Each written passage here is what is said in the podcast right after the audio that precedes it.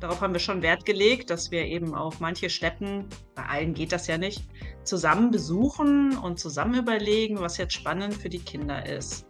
Und ja, das ist eben, man besucht dann solche Städten eben auch mit Kinderaugen. Erzählen wir mal, die Kirche wurde, was weiß ich, im 13. Jahrhundert gebaut, bla bla bla. Ne? Und dann kriegen die Kinder das große Gähnen und, und drehen sich weg sondern dass man sie eben auffordert, hinzuschauen. Wie fühlt ihr euch denn hier in diesen dicken Mauern? Kinderbuchstabensuppe, der Buchpodcast mit Stefanie Fischer und Iris Birger. Vom gleichnamigen Buchblog kinderbuchstabensuppe.de. Für Familien, Pädagoginnen und Pädagogen, einfach für alle, die sich für Kinder- und Jugendliteratur begeistern. So, Hallo liebe Susa, hallo liebe Anna. Hallo. Hallo liebe Iris. Schön, dass ihr bei uns in der Kinderbuchstabensuppe zu Gast seid. Und ich habe vorhin mal in den Kalender geguckt. Wir haben ja heute den 17.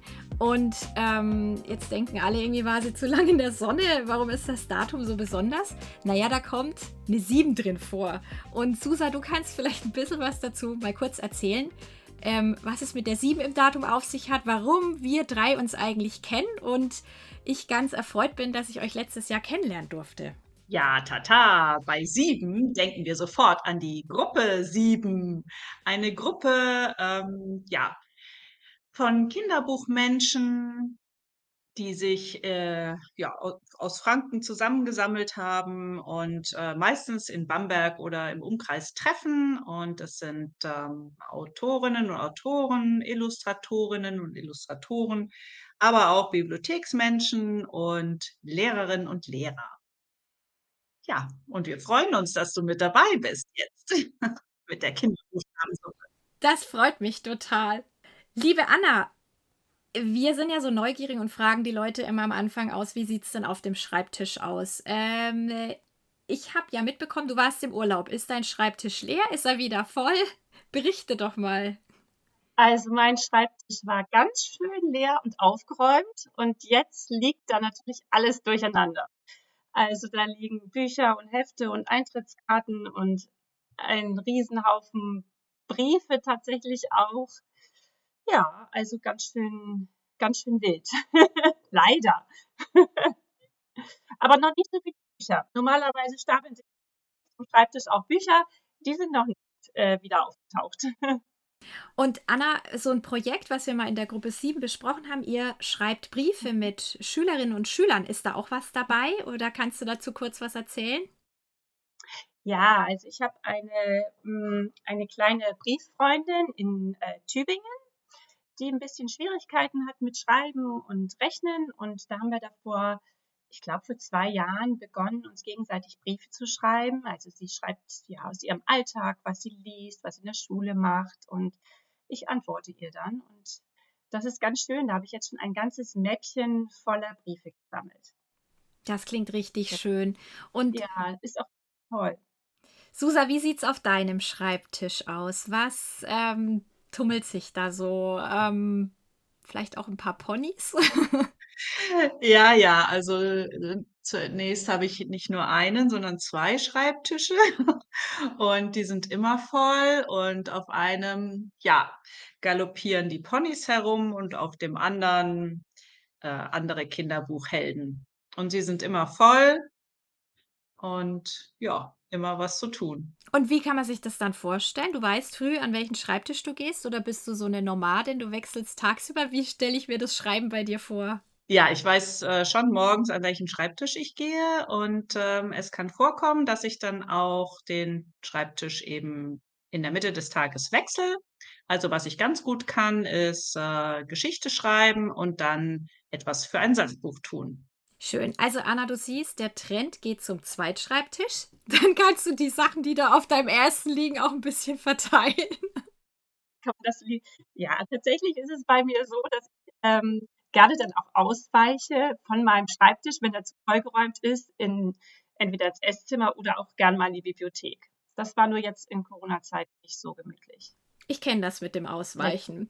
Ähm, kommen wir zur nächsten Frage. Ähm, Susa, mich würde mal interessieren, wie würdest du denn Annas Arbeit in der Kinder- und Jugendliteratur beschreiben? Gerne einfach mal so knackig wie möglich. Vielleicht geht das mit drei Worten oder du hast drei Sätze. Was, was macht Annas Arbeit für die Kinder- und Jugendliteratur aus? Ja, tatsächlich, ähm, könnte ich's mit 3 Worten beschreiben. Ähm ähm, Vermittlungsexpertin Kunstgeschichte mit Herzblut. Anna, du hast das Wort. Was sagst du dazu? Oder möchtest du einfach genießen? Ach, ich genieße das jetzt. Nein, äh, sie hat schon hat schon sehr recht. Also, ich ich bin ja eigentlich Kunsthistorikerin und mir liegt da viel am Herzen, das irgendwie unter die Kinder zu bringen. Und genau, da ist viel mit ja, genau, wie Susa das eigentlich beschrieben hat, mit, ähm, Hand und Herz und Verstand. Und wenn du auf Susas Arbeit blickst, wie würdest du die beschreiben? Ja, also Susa, äh, würde ich sagen, ist sehr fantasievoll. Ihre Bücher sind sehr fröhlich und sie haben viele Stimmen, auch Ponystimmen. Ja, Susa, was, ähm, was sagst du zu der Beschreibung? Ja, das passt doch ganz gut, würde ich mal sagen. Vielen Dank. Prima, ihr beiden, wir treffen uns heute hier, weil wir mit euch über das ähm, Reisen sprechen möchten. Und zwar eigentlich ein ganz konkretes Reisen. Wir wollen nämlich mit euch gemeinsam auf das Buch Abenteuer Welterbe, entdecke besondere Orte in Deutschland schauen. Das ist im Magellan Verlag erschienen und mit Illustrationen von Anne Ibelings gespickt. Und darum geht es heute. Jetzt wäre eingangs mal unsere Frage, weil vermutlich seid ihr für dieses Buch auch gereist. Reist ihr denn gerne? Und vielleicht mögt ihr auch verraten, wohin am liebsten? Susa, magst du mal beginnen? Ja, auf jeden Fall reise ich gerne, denn ich bin sehr neugierig und, ähm, ich muss auch immer mal so den Ort wechseln, um wieder neuen Input zu bekommen. Ähm, da ich, äh, Flugangst habe, bewege ich mich hauptsächlich, ähm, ja, mit dem Boden unter den Füßen vorwärts.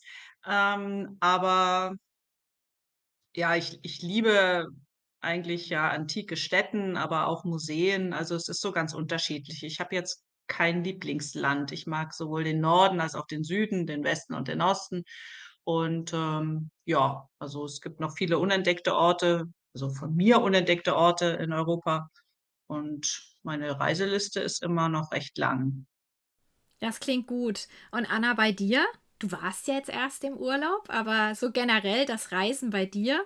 Ja, für mich ist das Reisen auch wirklich das Allerschönste. Und ich habe mir so überlegt, es gibt eigentlich 2 Kategorien von Reisen. Also, das eine ist so, um Anregungen zu sammeln und da gefällt es mir tatsächlich, gut, wenn so eben Gegenwart und Vergangenheit so aufeinandertreffen, man sozusagen an bestimmten Orten so richtig in die Tiefe abtauchen kann und sich vorstellen kann, wie die Leute da früher gelebt haben.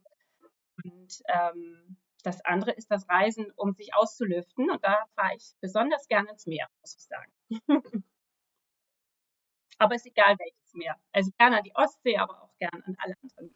Und jetzt, wenn wir mal auf das Buch blicken und da die Zusammenarbeit an diesem Projekt anschauen. Wie war es denn da mit, äh, Recherchieren und Reisen? Also, wie kann man sich das, ähm, letztendlich vorstellen? Denn ihr habt ja die einzelnen Welterbestätten in Deutschland bereist. Ähm, wart ihr dort, ähm, wirklich für Recherche dann auch ganz häufig unterwegs gemeinsam oder habt ihr euch das aufgeteilt? Wie kann man sich das vorstellen? Denn insgesamt reden wir ja davon 46 UNESCO-Welterbestätten. Oder wir fangen mal vorne an. Wie geht man so ein Buch überhaupt an? Also Recherche, Reisen? Susa, kannst du uns da mal einen Einblick geben? Und Anna, du kannst gern dann einfach direkt ergänzen. Ja, also, wir haben eben die Liste erstellt, ähm, und äh, zu den 46 Welterbestätten und, ähm, dann haben wir sie tatsächlich aufgeteilt. Also, ähm, ich habe antike Stätten, ähm, Natur und, ähm, ja, Tiere, wenn die damit zu tun hatten. Und Anna ist, äh, ja Kirchenexpertin, ne? Das ist nicht so mein Ding. Ja, wir haben also schon halbe halbe gemacht, ganz fair.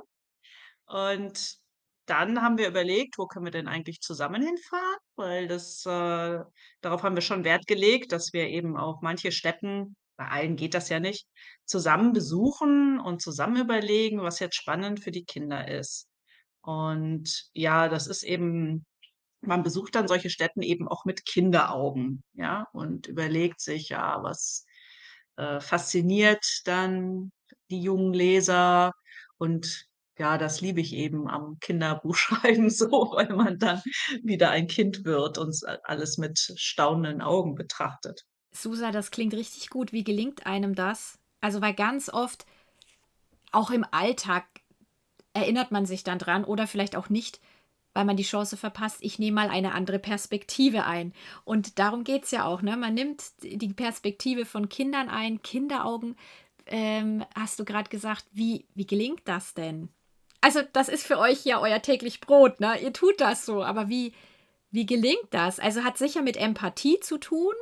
Ähm, oh, aber kannst du das ein bisschen beschreiben? Du gehst dahin, warst dann mit Anna in dieser Kirche und dann, wie geht das? Ja, das kann man irgendwie nicht so beschreiben, oder Anna? Also, man hat das so in sich. Ja, man muss sich halt irgendwie vorstellen, was was könnte was an einer Kirche könnte ein Kind interessieren? Also, das ist ja sehr weit weg natürlich. Diese ganzen historischen Geschichten sind natürlich für Kinder nicht ganz einfach, aber man muss sich eben ja, wirklich zurückversetzen, vielleicht selber erinnern, wie war das für mich früher? Ich fand es irgendwie toll, diese riesigen Steine oder, ne, also wo kommen die zum Beispiel her? Oder ganz einfache Dinge. Und, die, und gerade diese einfachen Dinge, die schwierigsten auch eben äh, das herauszubekommen oder äh, das zu erklären. Das ist so, wir nehmen das so selbstverständlich und stellen uns die Frage gar nicht mehr, obwohl wir es wahrscheinlich gar nicht wissen. Und das finde ich ist so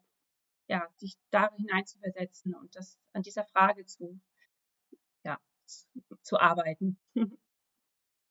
Ja, ja, man muss eigentlich immer fragen: „Wieso, weshalb, warum?“ Äh, Das alles hinterfragt, wie das Kinder eben so machen. Warum, warum, warum ist das? Und wenn ihr dann da zusammen unterwegs wart oder auch alleine, dann ähm, habt ihr so eure Notizbüchlein dabei oder habt ihr dann auch ähm, neben dem Text schon vielleicht kleine Skizzen gemacht oder war die Illustratorin auch mal dabei? Wie kann man sich das dann vorstellen? Also, dass die Sachen wirklich aufs Papier irgendwie kommen. Kannst du uns da einen Einblick geben, Anna und Susa? Du kannst gerne einfach ergänzen. Also tatsächlich habe ich immer ein kleines Büchlein dabei ähm, und natürlich ein Fotoapparat. Also das finde ich auch immer ganz wichtig, um sich Dinge zu merken. Ist natürlich jetzt auch sehr praktisch mit dem Handy. Ähm, und wenn es möglich war, das hat nicht immer geklappt natürlich, haben wir uns ja auch gerne mit Leuten vor Ort noch getroffen, weil das finde ich schon auch immer eine wesentliche ähm, Erkenntnis, wenn man mit die Leute vor Ort trifft, die sehen die Dinge nochmal anders als das, was man vielleicht im Buch gelesen hat und so, oder die wissen dann auch, wir haben die und die Kinderführung, das und das haben die Kinder gerne gefragt und so. Also diesen Austausch fand ich auch immer sehr wichtig. Genau. Und dann äh, nimmt man sein Büchlein wieder nach Hause und seine Fotos und klar, dann geht man nochmal in die Bibliothek, leiht sich nochmal Bücher aus und ja, dann muss man sich hinsetzen, überlegen, wie, wie bekomme ich jetzt diese vielen Informationen in einen ganz kleinen Text. Das ist dann das Allerschwierigste. Das ist wirklich schwierig, weil man da auf einmal natürlich alles interessant und spannend findet und dann den einen Punkt raus, rausfiltern muss, der da rein soll in die Geschichte. Das genau ist eine gute Anknüpfung.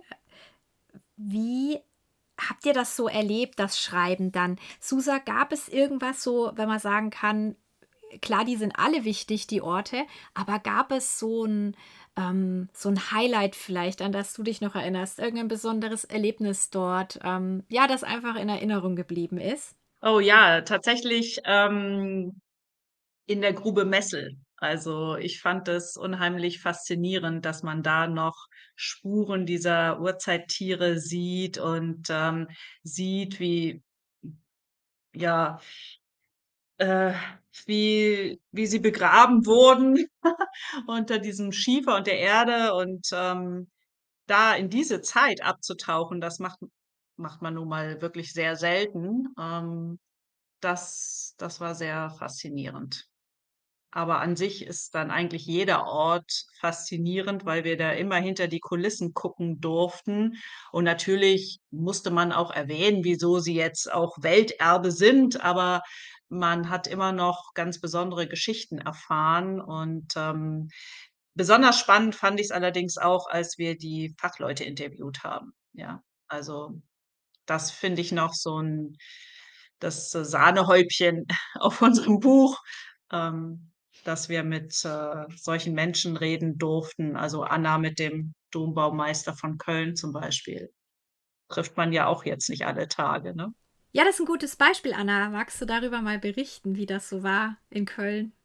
Ja, also das erste, ähm das Interview, hm, war sehr war sehr anregend. Der hat natürlich viele tolle Geschichten zu erzählen gehabt, das ist klar, bei dem Bauwerk, ähm, was ja und ist auch sehr verbunden gewesen mit den alten Steinmetzen. Das fand ich auch interessant, wirklich, dass er sich in der Reihenfolge von dem Anfang des Domes bis bis ja, der der der Folge der Dombaumeister sozusagen gestellt hat und gesehen hat.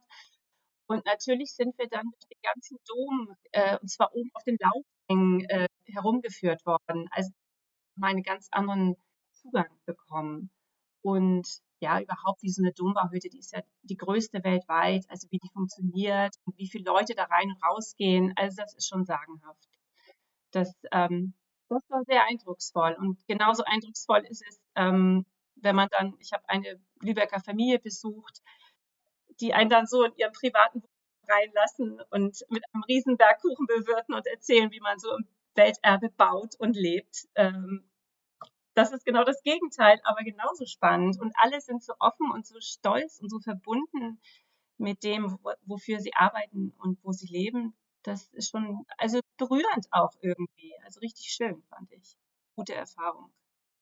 Das klingt richtig anschaulich, was ihr grad beschreibt, als würdet ihr uns da noch mal mitnehmen. Da hat hm, kam mir grad so 'ne Frage in den Sinn, die Leute, die euch da dann begegnet sind in euren Interviews. Du hast jetzt schon gesagt, der der Dom nennt der sich so, Dombaumeister?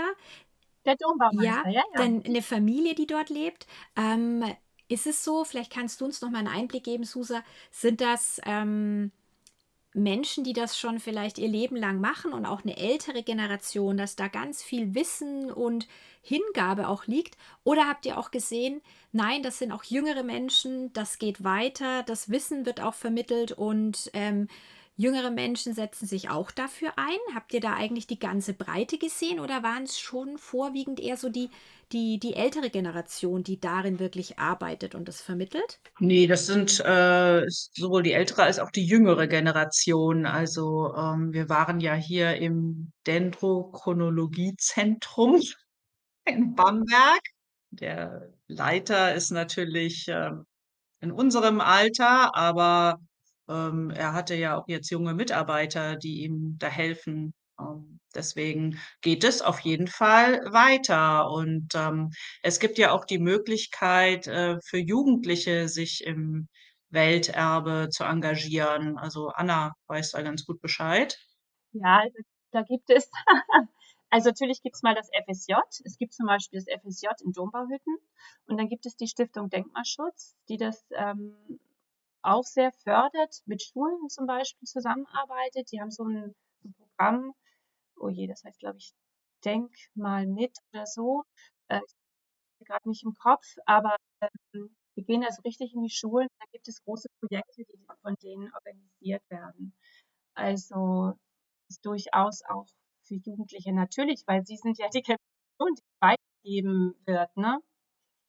Aber tatsächlich, um da einzuhaken, finde ich es schon, ja, öf oft gesagt, es wäre schön, wenn diese Architektur und ziehen die Natur auch, ähm, in der Schule einen größeren bekäme. Das ist eigentlich eine Grundkompetenz wie Lesen, Schreiben, Rechnen, Kunst und Architektur sollte dazugehören, weil wir ja in einer Umwelt leben. Also und wir leben mit ihr und wir leben mit den Häusern und den Kirchen. Und ich fände es ganz wichtig, dass viel mehr Platz dort einnehmen würde, als es das bislang tut. Kennst du da schon gute Beispiele, Anna, die, ähm, jetzt irgendwie wirklich dann auch in Schulen gezeigt werden, ähm, vielleicht auch abhängig von den Lehrkräften und so weiter, dass da schon was gemacht wird? Kennst du da gute Beispiele, die du jetzt gerne ausschmücken darfst und andere sagen: „Juhu, wollen wir auch machen?“ Ähm, Nein, ich weiß schon, dass in Bamberg zum Beispiel gibt es natürlich, ich glaube, am, am Kaiser-Heinrich-Gymnasium gab es mal ein, ein Denkmal mit, mit Projekt. Ähm, und natürlich gibt es auch vor Ort immer engagierte ähm, Organisationen, die ähm, das anbieten auf privater Basis und damit auch in die Schulen gehen. Also das gibt es auf jeden Fall, aber es ist jetzt nicht so extrem im Lehrplan zum Beispiel verankert. Und das wäre ja der entscheidende Punkt, das dort festzuschreiben, das, ne, wie Umwelterziehung. Das ne, ist genau der gleiche Punkt, Naturschutz und so weiter. Genauso müsste eben, müssten diese Dinge dort auch verankert sein, finde ich. Und das ist nicht so der Fall. Was sind denn eure ähm, Tipps vielleicht, wie wir genau jetzt mal außerhalb von der Schule, weitere Tipps, wie wir einfach Kultur fortleben lassen können und auch Kunst erlebbar machen? Was, was habt ihr da für Tipps? Du meinst, wenn man jetzt so unterwegs ist mit Kindern? Ja, zum Beispiel, genau.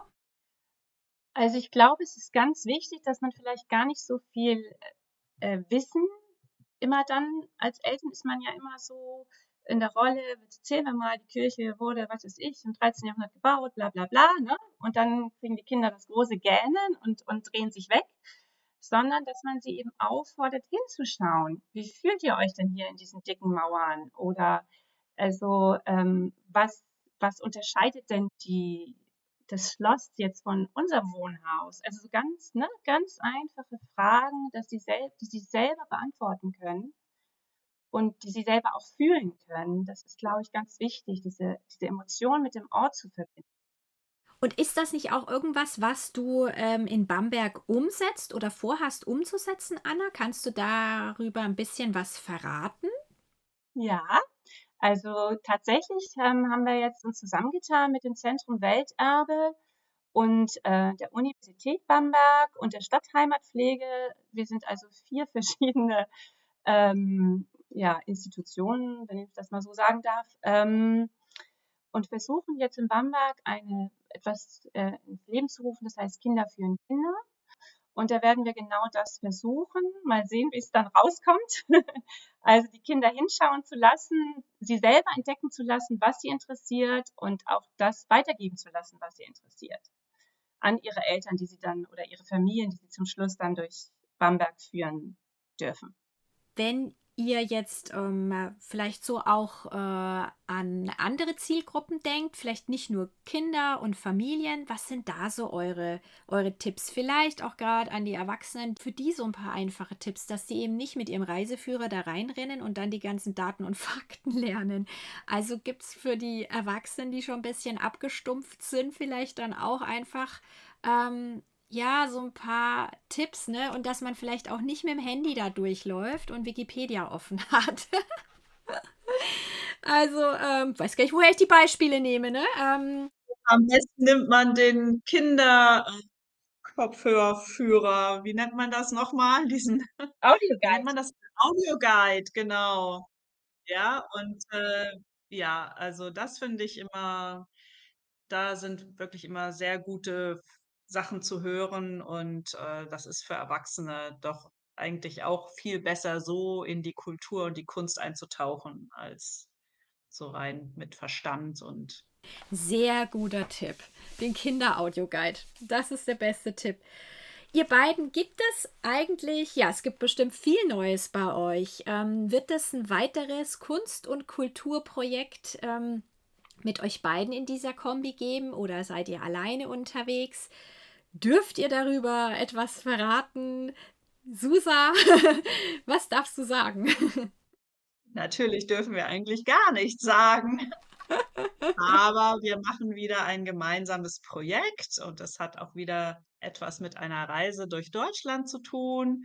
Und das wird wundervoll ähm, und sehr spannend. Ja, wir sind, wir sind sehr, schon jetzt sehr stolz oder ja, sehr erfreut darüber. Coming soon oder wann dürfen wir ungefähr damit rechnen? Dürft ihr das sagen? Irgendwie Nächstes grob? Frühjahr. Nächstes Frühjahr. Schön. Gut. Wir halten die Augen und Ohren offen. Ich sehe euch ja eh an jedem siebten. Anna, darfst du noch irgendwas erzählen, so was, was äh, neue Arbeiten angeht? Hm, ne, eigentlich gerade nicht. Ich arbeite immer regelmäßig für die Schule eben, schreibe ich immer Artikel und, ähm, ja, was anderes dazu kann ich noch nicht sagen. Okay. Und Susa, so unabhängig von der von der Kunst und Kultur, ähm, äh, bist du ja sehr, sehr bekannt. Anna hat dich vorhin angekündigt, die, äh, Ponys. Darfst du da ein bisschen was erzählen, was es gerade Neues gibt? Ja, also jetzt ist ja feiern wir dieses Jahr Band 20 mit allen Ponywassern gewaschen und mit einer ganz spannenden Geschichte. Da wird ein Pferd entführt und, ähm, ja, also das macht richtig viel Spaß, äh, bei öffentlichen Lesungen mit den Fans das zu feiern. Ja, und Band 21 habe ich jetzt auch schon fertig geschrieben.